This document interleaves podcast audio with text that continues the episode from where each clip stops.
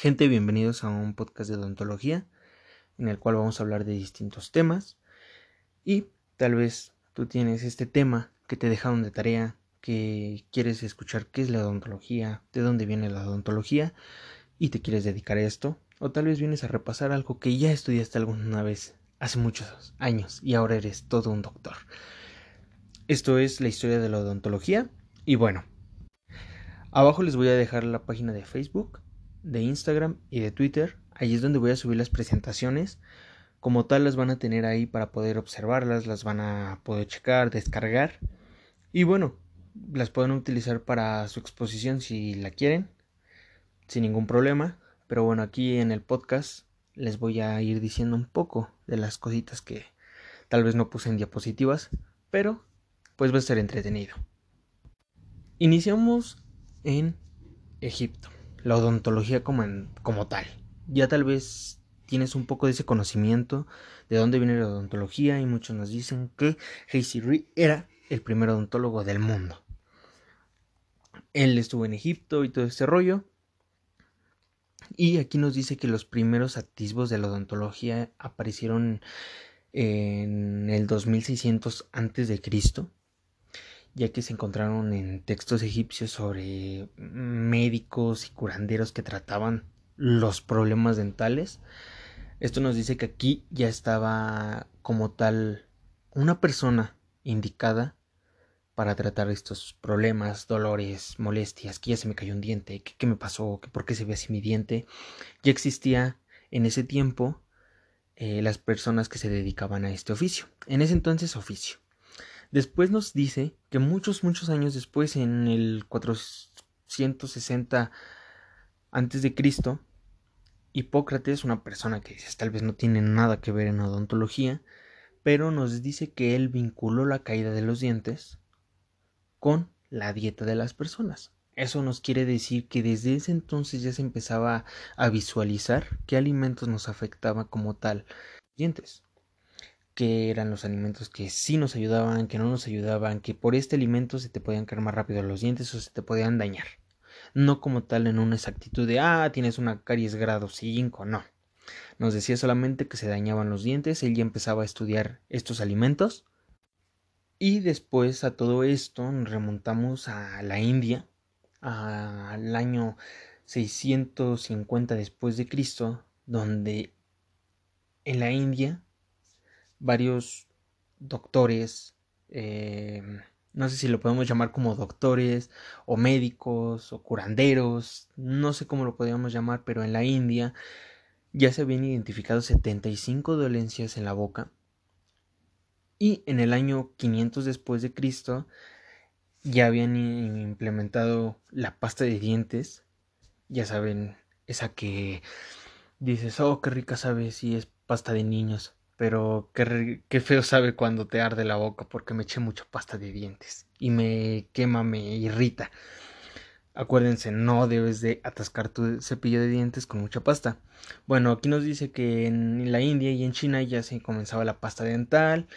En esa misma época, aproximadamente en Roma, y antes no, no forzosamente en Roma, ya decía, ya decía algunos textos en la India, en la India, en Egipto, que como tal ya se ferulizaban los dientes.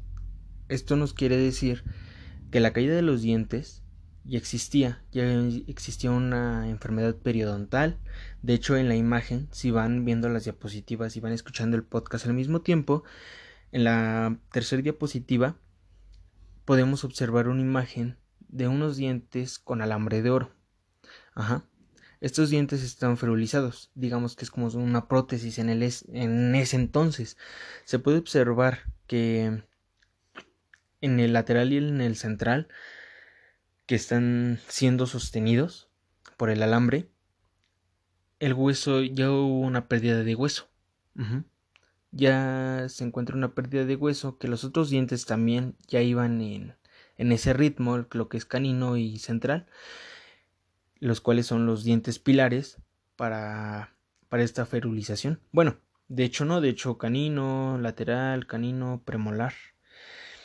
Aquí utilizaban pues los alambres como si fueran los brackets los alambres para sostener estos dos dientes que se ven en la imagen, los cuales los ferulizaban. ¿Pero por qué? Porque ya había pérdida de hueso, ya no, ya no sostenía nada del diente. Entonces aquí ya empezamos a ver que las personas trataban de encontrar algo para que todavía tuviera una función. Tuviera una función de estética, tuviera una función tal vez masticatoria, no lo sabemos, pero ya empezaba la gente a innovar eso, ya empezaba la gente a decir, bueno, tal vez ya no te vas a quedar sin dientes, pero te vamos a poner un alambre de oro. Obviamente esto nos decía que eras de una clase alta, no cualquiera tenía la disponibilidad de ser atendido y tener una prótesis como tal. Estas personas eran personas de clase alta, las cuales pues obviamente tenían el, el poder adquisitivo para tener alambre de oro y que la persona, el curandero, el médico, los ayudara para su problema dental. Ya después nos pasamos a muchas teorías en la odontología, en las cuales pues es un antes y después, porque ya empezamos a tener más estudios, ya empezamos a ver muchas teorías sobre, ah, esto se cae por esto, esto da caries por esto. Ya empezamos a ver distintas teorías. Esto se llama teorías endógenas y teorías exógenas. Como tal lo vamos a ver en el siguiente podcast, el día miércoles. Las teorías endógenas y las teorías exógenas, lo cual nos habla de Hipócrates, de Galeno, la teoría vital, teoría química, teoría vermicular, muchas teorías las cuales vamos a ver en el siguiente podcast más a detalle una por una para que lo podamos entender mejor. Así que el miércoles es el siguiente podcast. Acuérdense, teorías exógenas y teorías endógenas de la caries en la odontología, en la antigüedad. Después, esto me gusta llamarle la odontología del ayer y hoy. ¿Por qué? Porque esto parte de un oficio. Esto ya parte como una creación de una persona que se va a dedicar a la odontología. Ya va a haber personas especializadas, bueno, no como tal en estudios, pero sí que se van a dedicar a esto. Esto nos decía que en el año 1250, en Francia, los barberos ya comenzaban a realizar el oficio de los dentistas. No como tal les llamaban ya dentistas. Esto lo vamos a ver un poquito después, ya casi.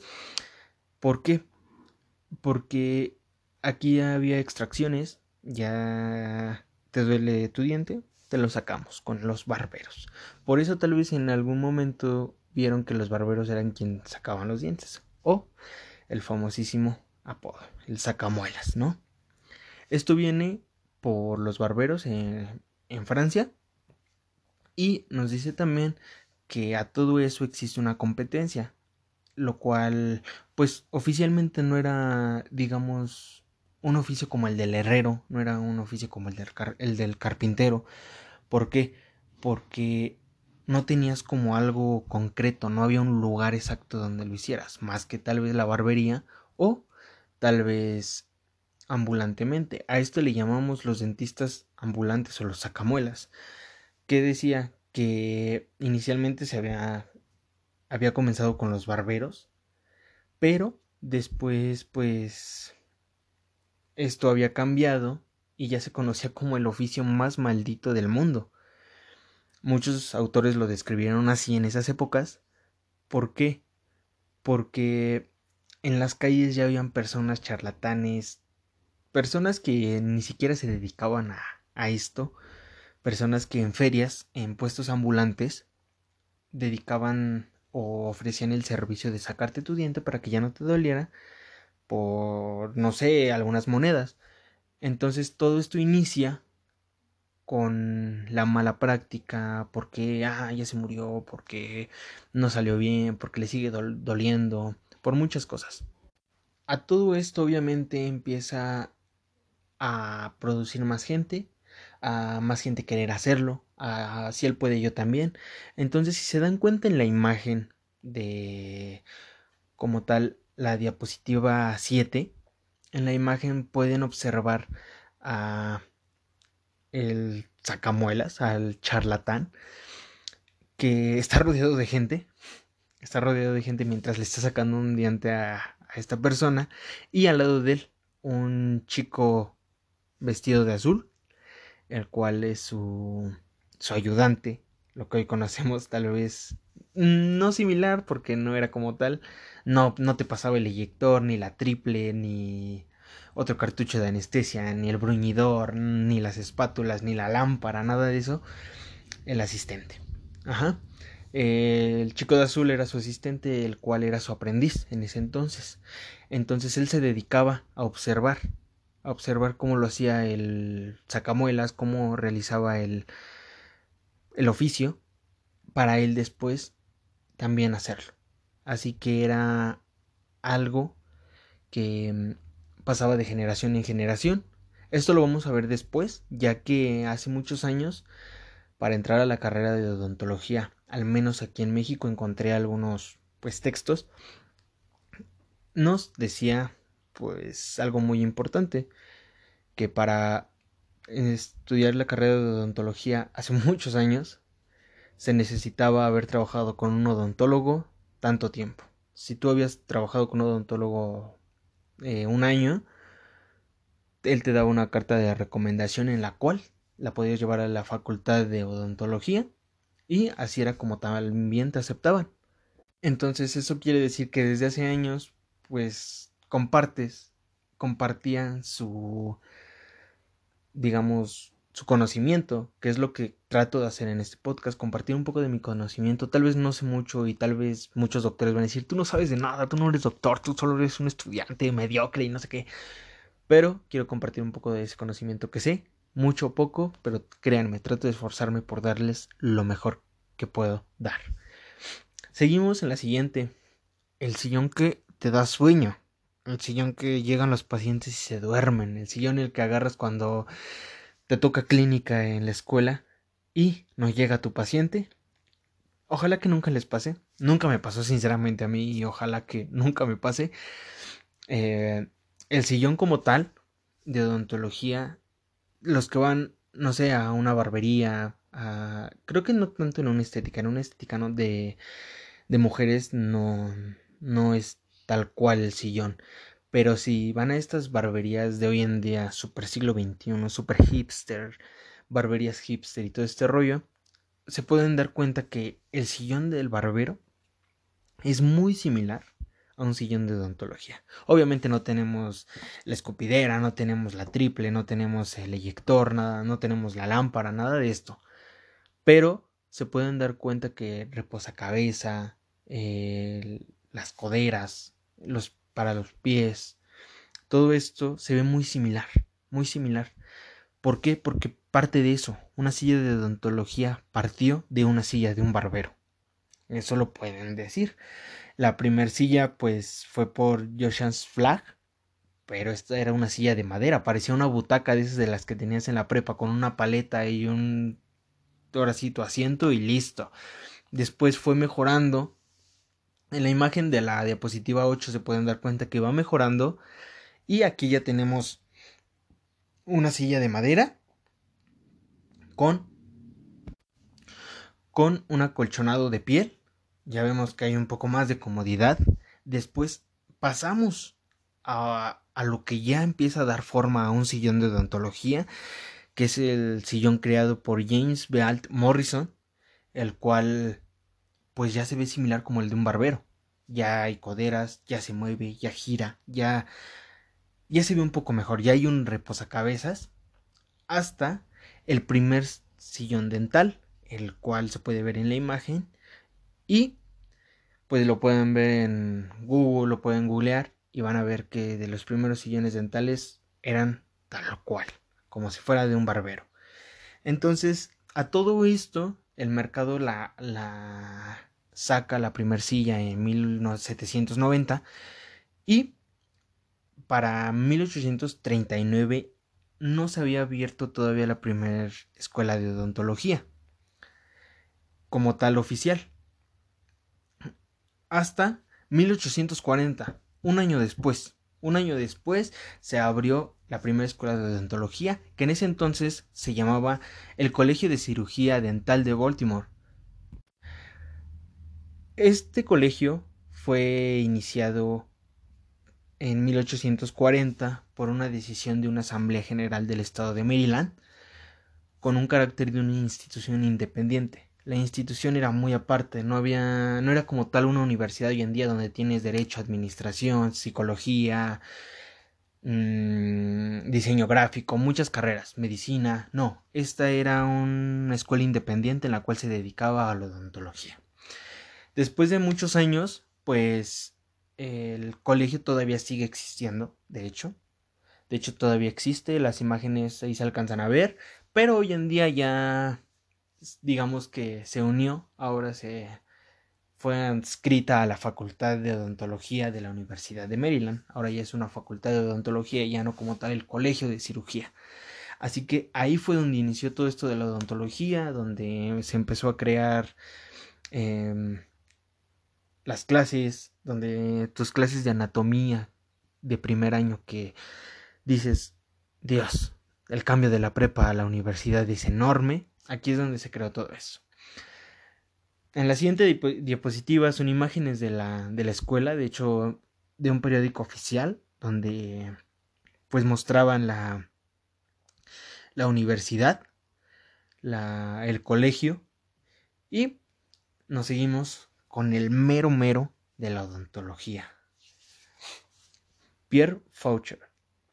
O Pierre Fauchard. Francés, al final de cuentas. Y pues obviamente mi francés no es muy fluido que digamos, pero su primer libro, su primera obra sobre odontología se llamaba Le Chirurgie Dentiste. Lo dije como con estilo, no, lo dije muy italiano, ¿no? Pero bueno, nos decía, traducido al español, nos decía el dentista cirujano, donde en su obra nos decía y nos describía la anatomía y funciones orales básicas, signos, síntomas, patologías bucales las cuales ya se empezaban a estudiar, métodos operatorios para curar un diente, cómo se reparaba un diente, como tal sí se decía cómo se reparaba el diente, para que no digan, no, tú la riegas, como dices, reparar cuando es curar un diente, no, decían reparar un diente, extraer dientes. Ya comenzaban los libros con este autor. Eh, él, lo que también que me interesa mucho es la periodontitis. Él empezó a darse cuenta cómo la periodontitis avanzaba, cómo de una infección podría proseguir a una enfermedad aún más grave gingivitis, periodontitis, aquí ya nos explicaba cómo, cómo existía esa evolución. A todo esto obviamente vienen pues muchos, muchos inventos, una invención enorme de materiales odontológicos, ya los instrumentales, em, todo lo que ya utilizaba un odontólogo como tal, ya comenzaba a existir todo esto y pues algo que todo el mundo tiene en casa tal vez, que su dentista se lo ha recomendado, pero no lo utiliza por tal vez el error que nosotros tenemos como odontólogos, el no enseñarle al paciente a utilizar el hilo dental. El hilo, el hilo dental se inició en el siglo XIX por un dentista estadounidense. Levi Spart Parmy exhortó que sus pacientes podrían limpiarse con un hilo de seda, no como tal un hilo dental era un hilo de seda en el cual pues les enseñaba sus técnicas para proteger las encías, esto les decía a ellos, y prevenir una caries, que lo que hoy encontramos como una caries que conocemos como caries interproximal. Aquí ya nos decía que podías limpiar como tal esa área donde no pasa el cepillo con este hilo de seda que él implementó para sus pacientes. Después nos sigue con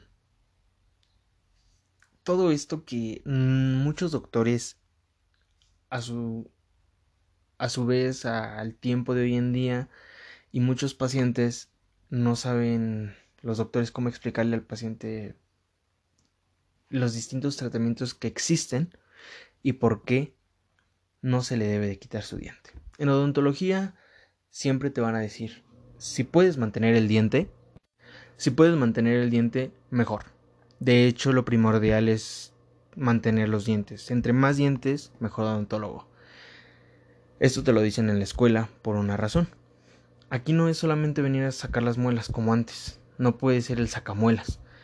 No puedes venir a, ah, pues le quito su diente y ya, señor. Cuando le puedes hacer una endodoncia, cuando puedes tener un tratamiento em, de, de perio, donde puedes darles distintas opciones al paciente. Aquí pues ya nos decía que eh, era mejor tal vez para muchos dentistas el quitarle sus dientes que tal vez curárselos como tal. Aparte el paciente, como hoy en día, como en la antigüedad, pues eso nos daba un costo más. Nos daba un costo más. El paciente no va a querer pagar más tal vez por un diente que ya le duele, que se lo quiere sacar, en pocas palabras. Pero tú como dentista le podrías decir que le puedes realizar esto, que si él no tiene este diente le puede afectar en esto. Hay muchas cosas las cuales poco a poco vas a ir entendiendo si estudias odontología, si ya cursaste esto, si ahora eres odontólogo, pues estaría bien que le explicaras a tus pacientes primero lo que les podrías les podrías ofrecer. No como tal, ah, sí señor, se la saco de una vez. No, trata siempre de informarles. Se puede hacer esto, si usted lo desea, siempre darle opciones. Siempre dar una opción al paciente para que pueda ver los pros y los contras. Obviamente es su decisión. Al final de cuentas el que paga manda, ¿no? Pero tú también, por ética, le podrías ofrecer distintos métodos para curar su diente o hasta eso una prótesis. No dejar tal vez ese espacio vacío donde después va a contaminar a los demás dientes y va a haber más extracciones. ¿Por qué? Porque hace muchos años existía esto. La gente ya ya era de, ah, pues ya que se me caiga el diente, ya mejor que se me caiga. Ya había solamente extracciones hasta que se revolucionó la odontología y llegó la bendita amalgama y la maldita amalgama. Odiada por muchos, querida por muchos también. Es como el América, esa amalgama. Es odiada y amada. Pero bueno, yo, yo la sigo poniendo la amalgama. Y sí que muchos van a decir, no, ¿por qué pones amalgama, güey? Tú no sabes, la resina dual. No, a veces son casos que sí deben de ponerse amalgama y hay veces que la verdad no. Eso cabe aclarar. Siempre hay que observar y dar un diagnóstico antes de colocar un material de obturación. Seguimos a todo esto. Tus clases de radio. Radiografías periapicales, radiografías oclusales, radiografías em, panorámicas, todo esto, laterales, muchas, muchas, muchas radiografías que estudias, pero en la escuela te van a enseñar a tomar radiografías periapicales. ¿A qué viene todo esto? Tenemos que saber también de dónde vienen los rayos X. Para odontología como tal, cómo se crean los rayos X. Lo vamos a ver en otro podcast, como tal, las angulaciones que debes de tomar, la inclinación del cono, todo esto, el tiempo de exposición que debes de realizar y algunos truquillos que tal vez te puedan servir. Esto lo vamos a ver en una siguiente, en un siguiente podcast, en una siguiente presentación, eh, cómo tomar una radiografía. Pero esto nos dice que el alemán William Röntgen nos decía que había descubierto los rayos X en 1895, tomándole a su esposa una radiografía con su anillo de boda. Y se se dio cuenta que al eliminar la luz visible en un cartón por medio de un tubo y un material que supuestamente lo producía la fluorescencia de los rayos X, digamos en este entonces que no se conocía como rayos X sino los rayos catódicos, nos decía que pudo llegar a ver cómo se ve la mano esquelética, las falanges de su esposa con su anillo. Y de hecho les dejo la imagen en la diapositiva 14, donde se alcanza a ver como tal la mano de su esposa con su anillo de bodas. Entonces aquí empieza a evolucionar los rayos X, donde ya va a haber rayos X para tomografías. ¿Por qué? Porque de ello parte todos los estudios. Las tomografías parten de unos rayos X. Em, todos los estudios que tengan que ver con radiación parten de los rayos X. Entonces vamos a ver ese tema a detalle en un siguiente podcast para especificarnos como tal. Ya después encontramos que el cepillo de dientes fue una confección de un, de un emperador chino, de hecho, donde él no podía sacarse la comida después de comer de sus dientes como tal, no podía removerla. Entonces él se dio cuenta que por medio de unas pequeñas cerdas de pelo de cuello de puerco, él lo, realizó como tal, podía limpiar sus dientes. Esto pasa en el año 1498, donde el emperador pues con un mango de hueso y con un pelo de cuello de puerco realizó el primer diente de la historia. Esto se hacía manualmente, obviamente pues en esas épocas no había una expansión total como hoy te conoces Oral-B, Colgate, eh, dándote sus mejores cepillos de dientes, que obviamente hay muchos dientes, muchos cepillos de dientes muy buenos, los cuales pues no me pagan ni nada de eso, pero Oral-B es mi favorito, los cepillos y las pastas de Oral-B, créanme, me encantan. Obviamente Colgate también tiene su, sus virtudes, pero para mí Oral-B es creo que mi favorita, para mí para muchos odontólogos, cada quien su pasta de dientes, ¿no? A todo esto viene una revolución de los cepillos de dientes, porque hoy en día tenemos infinidad de cepillos. ¿Qué tenemos cepillos con cerdas más gruesas? ¿Qué tenemos cepillos con plástico para la lengua? ¿Qué tenemos cepillos para barrer esto? ¿Qué tenemos cepillos eléctricos con tantos megapascales de fuerza? Que muchas cosas. Ya hoy tenemos una invención total, la cual vamos a hablar después. Y de los cepillos como tal convencionales. Pero a esto empieza una teoría que la gente ya le da flojera cepillarse los dientes, ¿no? Entonces a todo esto que viene, sí, el cepillo eléctrico, bendito cepillo eléctrico. Muy buenos, de hecho. Ahorita les explico qué marca es muy buena de cepillos eléctricos. Para, pues obviamente mi vista general, no me paga ni nada de eso. Ojalá me pagara estas marcas por decir, decir qué cepillos son buenos, pero eh, el primer cepillo eléctrico fue creado en Suiza en 1954 por el doctor Philip Jung Wang. Ya, sabrán por dónde va la marca de cepillos buena, ¿no? Este cepillo fue desarrollado en Suiza, luego en Francia, y eh, el dispositivo pues lo pueden observar en la diapositiva 16 que salía en periódicos como un cepillo que se, un cepillo que se conectaba a la luz el cual pues hacía sus movimientos circulares, digamos, de vibración solamente, no como tal hoy en día ya tenemos que vibración en círculos, que laterales, que para molar es esta potencia, que para premolar es esta, que para central es esta, no. Aquí solamente teníamos una vibración como tal.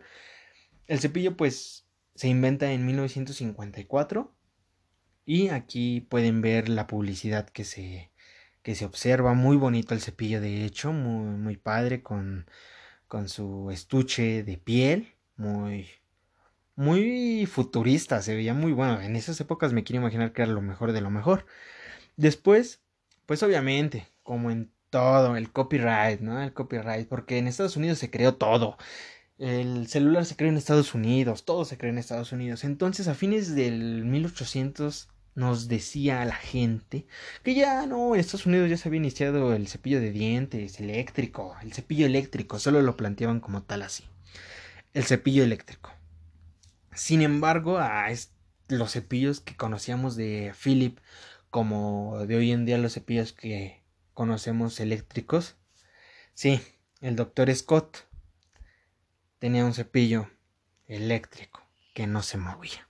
Ajá era un cepillo hecho de eléctrico supuestamente de él, el cual era un aparato el cual solamente tenía un imán con un mango y aseguraba que su campo magnético le daba beneficios para la salud. Entonces estos cepillos pues estaban hechos de metal con un mango magnético y eran cepillos para el cabello, no como tal para la boca. Pero pues bueno, copyright de, de Estados Unidos entonces, pues supuestamente esto ayudaba para enfermedades, para la salud.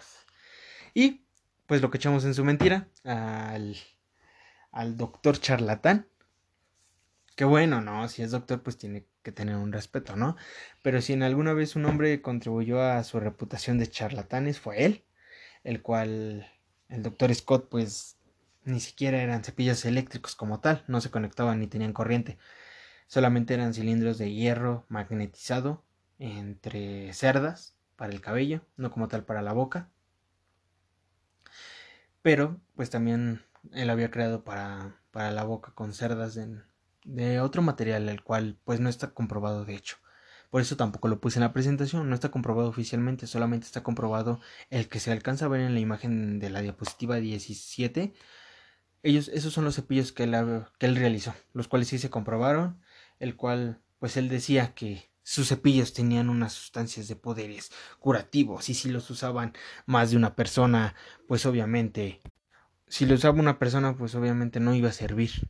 Entonces, pues obviamente esto nos decía que entre más miembros de la familia compraran el cepillo, pues más salud para todos, pero obviamente era más dinero para él. Entonces, durante casi una docena de años le creyeron a, a este doctor que decía que su cepillo magnético para el cabello tenía cosas curativas. Entonces todo esto es muy, muy, muy de mentira, muy, muy malo, qué feo, qué feo.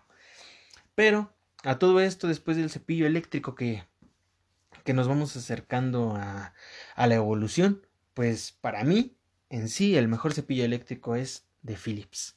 ¿Ya lo habían escuchado? Sí, el de la diapositiva, el del primer cepillo eléctrico. Ajá. Como les dije, eh, Philip Gui Wang había creado el primer cepillo eléctrico. Hasta la fecha, Philips, el primer cepillo, sigue siendo el mejor cepillo eléctrico. También tiene un como tipo de Karcher, como si fuera un... Es como un limpiador a presión de agua, el cual lo metes a tu boca y accionas la manguerita lo accionas y como tal dispara agua a presión para limpiar tus dientes. ¿eh? Evolucionando. Entonces después pasa esta era a la que todos querían verse hermosos, a los que todos querían tener un aparato en la cara, donde un facial era muy incómodo, donde la ortodoncia era la mejor pagada. Bueno, sigue siendo lo mejor pagado, la ortodoncia. Bueno, no tanto, todas las especialidades son bien pagadas mientras tú hagas lo que te gusta. Mientras lo hagas bien, mientras ofrezcas un buen tratamiento, un buen producto, la ortodoncia, la endodoncia, la periodoncia, la implantología, son cosas muy buenas. Todas las maestrías, todas las especialidades, todos los doctorados son muy buenos, pero empieza una evolución. Ya en los años 70, donde te querías ver perfecto, donde tus tratamientos de ortodoncia eran los buenos. En los años 70 salieron los primeros tratamientos de ortodoncia. Como pueden ver en la diapositiva 19, se puede observar a una señorita con un aparato enorme en la cara, donde le está jalando sus dientes, donde se ve súper incómodo. Y pues una película que tal vez muchos lleguen a ver o ya vieron, la de Willy Wonka, donde su papá era dentista y él es el mejor chocolatero del mundo, pues el niño traía un facial, ¿no? Un facial en el cual se utilizaba en esas épocas para mover los dientes, movimientos mandibulares, maxilares. De ortodoncia no me meto tanto porque no, no he leído mucho.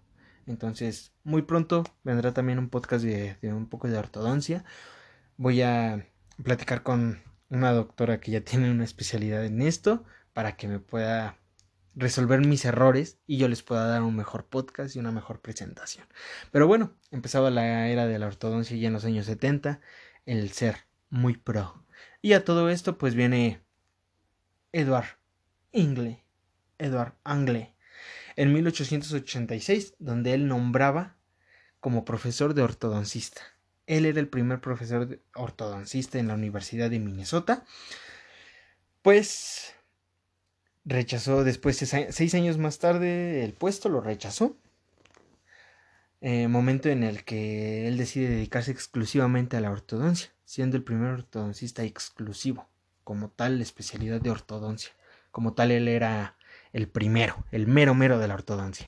Y bueno, tal vez en, más adelante, en sus siguientes semestres o tal vez ya en el semestre que pasaron o el que están cursando, pues existe una clasificación de Angle. Así es, esta clasificación la vamos a ver también en otro podcast para pues de un podcast van desarrollándose muchas cosas. La odontología es infinita. Así que vamos a ir desarrollando un montonal de cosas. Pero bueno, él publicó pues muchos artículos sobre ortodoncia, sobre movimientos maxilares, mandibulares, en una revista muy reconocida que es Dental Cosmos en 1899. Él nos presentaba y exponía por primera vez la clasificación que hoy en día seguimos utilizando en la odontología de la mala posición de los dientes y cómo deberían de encajar, cómo no encajan porque hay una maloclusión. De ahí viene la maloclusión, la palabra maloclusión, de Edward Angley, de Edward Angley. Entonces, a todo esto, pues empieza a haber una revolución en la odontología, en el físico de las personas, en el yo quiero mis dientes más blancos, en el quiero verme hermosa, porque los dientes blancos de telenovela y sonrisa colgate son los que sí son buenos. Pues no, a todo esto su dentista siempre les va a decir que sí y no, dependiendo, ¿no? Obviamente va a haber quien te vaya a decir, no, sí te los podemos hacer más blancos. O los que te puedan decir, pues tus dientes ya son así. Así que, tranquilo. A todo esto, pues sí, lo que muchos piden y lo que muchos quieren y muchas chicas hoy en día, yo he escuchado que muchas chicas quieren su famoso blanqueamiento. El blanqueamiento. Muchos arriesgan, muchos no saben los pros, los contras y piensas que ofrecer un blanqueamiento es bueno y malo. Aquí vienen muchas cosas. Es tal vez por estética, es para cuidar a tu paciente, para que se vea bien. Pero créeme que si en mí fuera y no hiciera el blanqueamiento, pues al menos en mí le hablaría mucho con el paciente y decirle que esto, esto le podría pasar y esto no.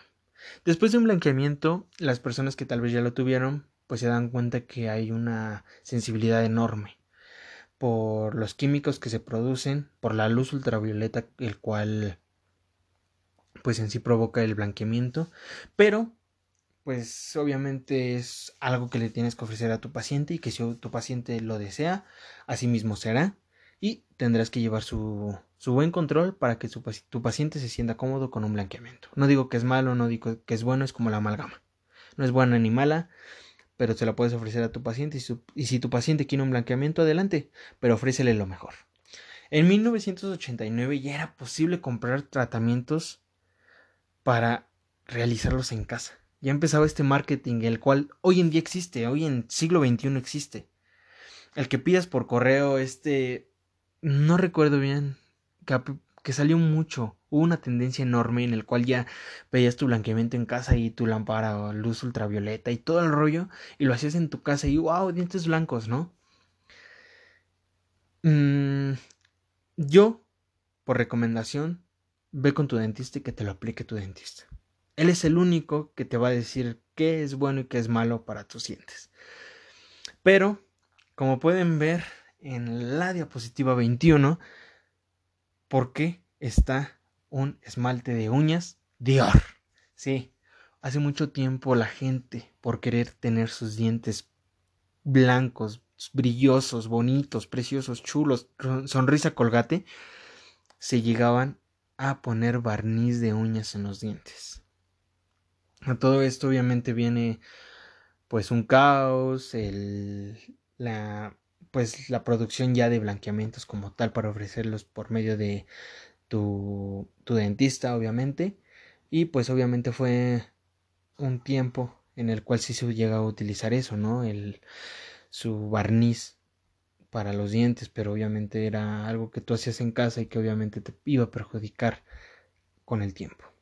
Entonces a todo esto ya vienen los blanqueamientos como tal ya ya en la odontología de, de los 2000 existen pues muchas cosas, muchas cosas que han cambiado para verte más estético, para que no se te vea tanto. Hace mucho tiempo los brackets, traer los brackets y que se vean tus fierros a veces era hasta muy...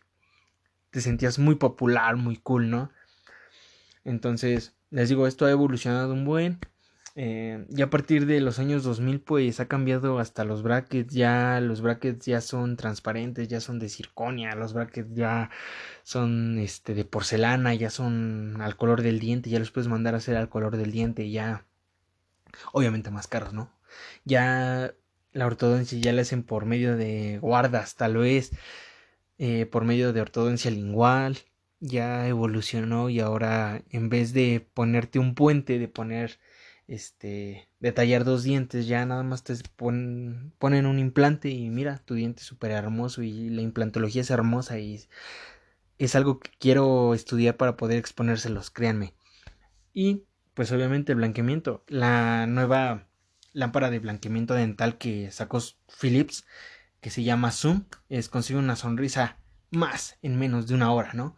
Que es un tratamiento de blanqueamiento, de blanqueamiento, pero lo ofrece Philips, se me hace una buena, pues si eres odontólogo, una buena adquisición, aproximadamente el precio de la lámpara estará rondando los cinco mil, seis mil pesos. Y pues es muy buena para tus pacientes, es fácil de manipular es muy, muy, muy buena, la recomiendo. La he visto en acción, la he visto cómo la prueban y créanme que se ve muy cool cómo, cómo cambia el paciente. Obviamente ya saben, explicándole a sus pacientes los pros y los contras de, de un blanqueamiento. Pero bueno, más adelante vamos a seguir platicando de muchas cosas de la odontología en el podcast, en la página de Facebook vamos a estar subiendo cosas, en Instagram fotos, de todo un poco. El chiste es crecer y que estos podcasts les puedan llegar a ayudar, que les puedan llegar a ayudar mis presentaciones, que ya no puedes hacer tu presentación, que mañana tienes que exponer. Puedes sacar un poco de información. Acuérdense, nunca lean las diapositivas. Siempre traten de interactuar con sus conocimientos, lo que les van a exponer a la gente. Entonces, este es un podcast de odontología y recuerda, cepíllate los dientes bastante, sin mucha pasta. No por más pasta que eches, tus dientes van a estar más limpios. Este es un podcast de odontología y te veo en el siguiente podcast el día miércoles. Nos vemos. Bye.